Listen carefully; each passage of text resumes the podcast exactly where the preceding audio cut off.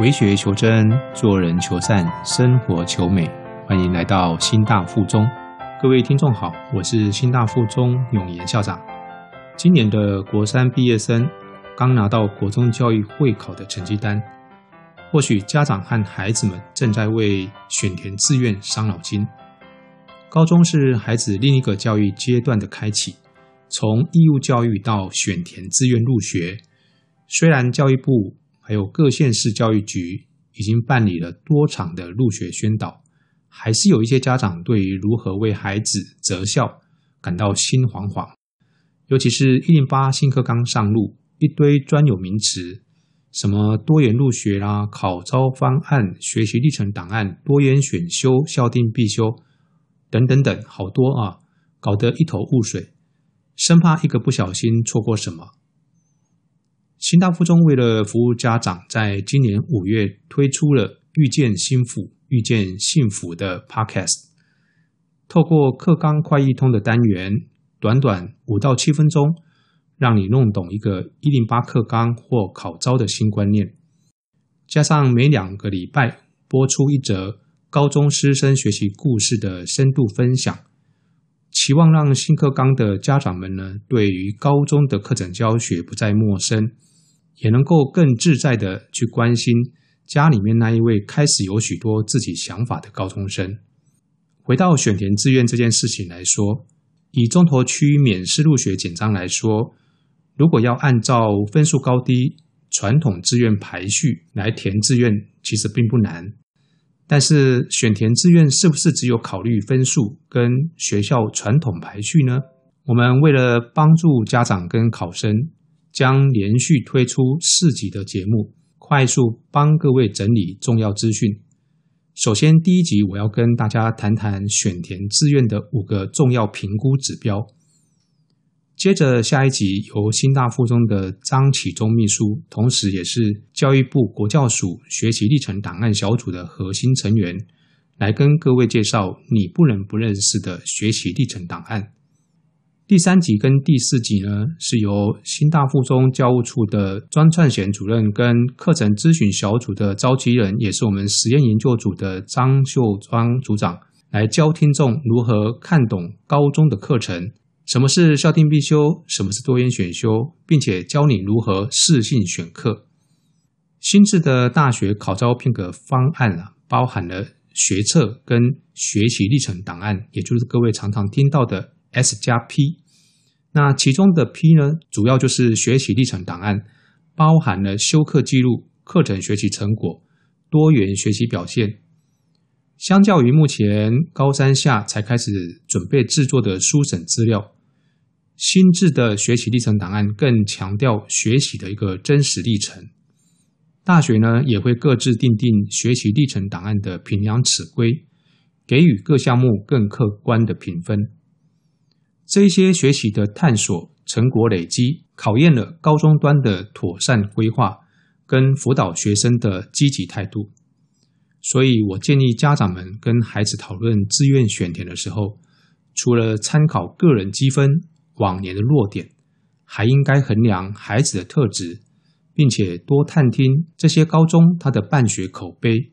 在这里，我提出了五个选填志愿的评估指标，给我们家长跟同学们参考。首先，你要去了解这个学校的学风是属于自由型或者是严谨型。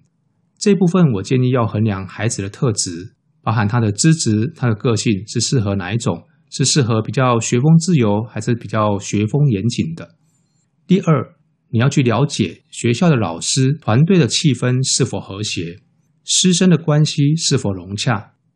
老师的气氛是否和谐，会影响学校整合力量。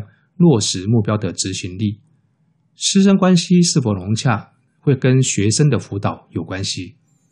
第三是校长的课程领导力，特别是有关课程还有教学的领导部分。课程发展虽然是教师的任务，但是校长的引导影响了大方向。建议各位可以去各校的网站观察校长是否每一次出席课程研发还有教学研究会议。是不是有经常发表相关的论述，引导教师来聚焦发展他们的课程？第四点，你要去了解这所高中在新课纲的课程跟学习历程的规划配套是不是完善，因为这关系到你孩子三年后的竞争力。各位可以去全国高中的课程计划平台去观察全国各校的课程地图，啊，那边有一些的资料连结，各位可以去看一下。至于呢，你如何去看懂这些高中的课程哦，以及学习历程档案，我们会在后面的两集呢，请新大附中的张启忠秘书跟庄主任啊，还有詹组长来跟各位进一步解说。第五是你要去了解。社团以及各项活动是不是多元丰富、能动能静？这才是高中的一个全人化的学习。这些学习呢，不是积乐，而是辅助他们全人发展的机制，也是帮助孩子建立自我认同跟社交技能的学习管道。我建议家长呢，可以参考我刚才所提的五个评估指标，用看、听。读和四个管道一起去做功课。什么叫看呢？就是你要去拨个时间陪孩子去参观一下他们心仪的几所学校，不要只是看网路，更不要只是当个路过的路人甲。去听，偶尔会听到别人说啊，这所学校如何如何，所以口碑也是很重要的参考来源。不过家长要明辨这些资讯的来源是否具有可信度。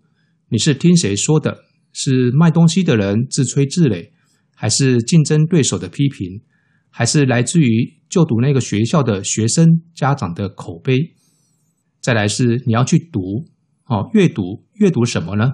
阅读教育的政策和趋势去接轨。这里谈的阅读未必是阅读书面，你也可以去收看网络的影片。或者是参加教育局处或学校所举办的相关说明会。虽然说教育政策有点复杂，但是为了要帮孩子做明智的选择，你还是必须要花点时间去认识。不要用洪荒时代的观念来看未来，现在已经不再是我们当年的联考时代。当然，最轻松的选择呢是去下载 App 来订阅我们的 Podcast，让我们陪伴各位家长与时俱进。跟孩子一起成长。最后一个是和，就是综合判断，综合你刚才所看、所听、所读的资讯，并且参考我前面所提到的选填志愿的五个评估指标，来判断这所学校是不是适合你的孩子。我建议各位不要像排蛋挞一样，哪边人多就排哪边。至于在排什么，这家的特色是什么？却一无所知，就好比明明自己不喜欢吃辣的，但是却不明所以跟着去排川菜馆，是不是进去传统名校就等于买保险了呢？到底要当鸡手还是您做牛后？这没有标准答案，要看你孩子的个人特质而定。但是有一个观念是肯定的，我建议各位家长千万不要把孩子的书包当成我们大人炫耀的名牌包。